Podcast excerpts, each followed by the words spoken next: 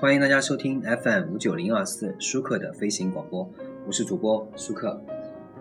今天呢，我们这一期来说一说怀旧的问题。很多人说啊，我们八零后已经成长成这个社会的中坚力量，呃，很多九零后也开始成长起来，也开始在社会中独当一面。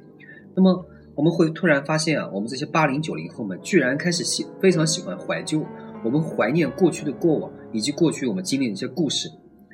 嗯，很多人呢，最近有一些有一个网络游戏啊，可能可能很多人大家知道吧？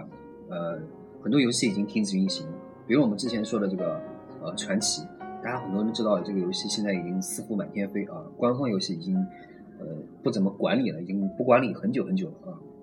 那么很多人说我们喜欢怀旧，那么喜欢怀旧是什么呢？其实说我们喜欢怀旧啊，其实只是事实的一半，真正贴近现实的是什么呢？是我们一方面喜新厌旧，讨厌一成不变。另一方面呢，我们却在不断的怀旧。未来啊，其实往往伴随着刺激和风险，而过去呢，则意味着安全。我们总愿意把过去看过了好看的电影看了一遍又一遍。每次到 KTV 呢，就点了几首普通的歌啊，听电台里面特别爱听到自己熟悉的歌。正是这种呢，由熟悉而来的安全感，让自己感到舒适。我想到一个人啊，是一位中年的父亲，教育程度不高，社会地位也不高的他呢，在家庭也得不到尊重。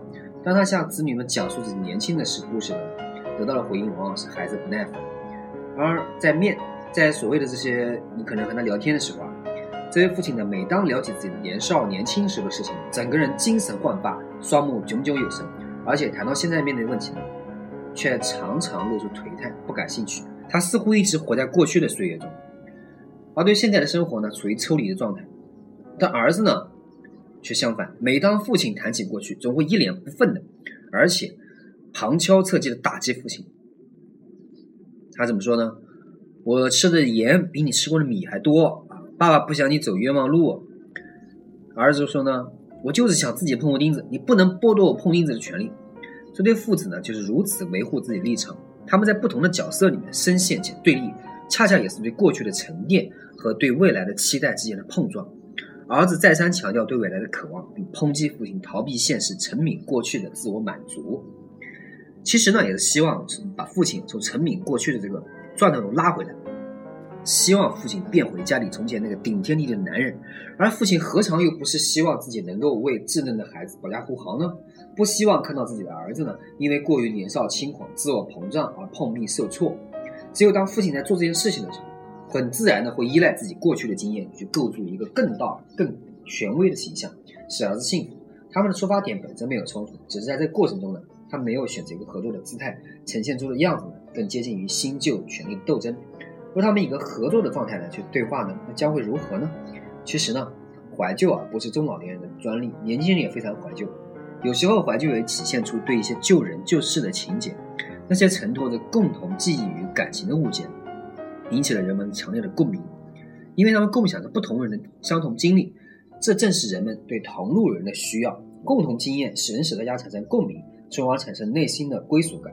那一点点的归属感，能够使自己在路上不孤单。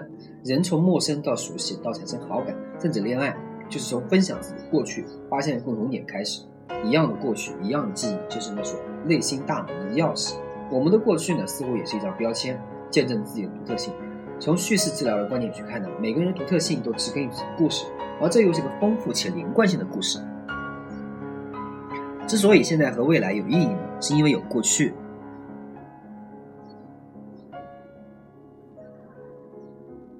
如果我们若是痛恨自己的过去啊，希望抹掉过去，那无论如何创造一个什么样的未来，都很容易感觉不适合自己，或者不知道自己为什么要这样改变。那么，曾经有人说啊，我曾经不知道自己想变得如何，甚至不知道该往哪走，这一度让自己很苦恼。当自己明白到原来这种绝望感源于对自己、对身边人和对过去的厌恶，然后慢慢重新去看这段日子，重新去接触这些亲人和朋友，才明白原来这些年呢，自己的故事是如此丰厚，未来的路啊，便自然而然的浮现了，不需要刻意寻找。我们怀旧啊，也是在寻找自己的足迹，从而看到自己的远方。缅怀过去和拥抱未来，本身就是一个事物的两面。好，感谢大家收听本期舒克的飞行广播，我是主播舒克，欢迎大家继续收收听我的栏目，再见。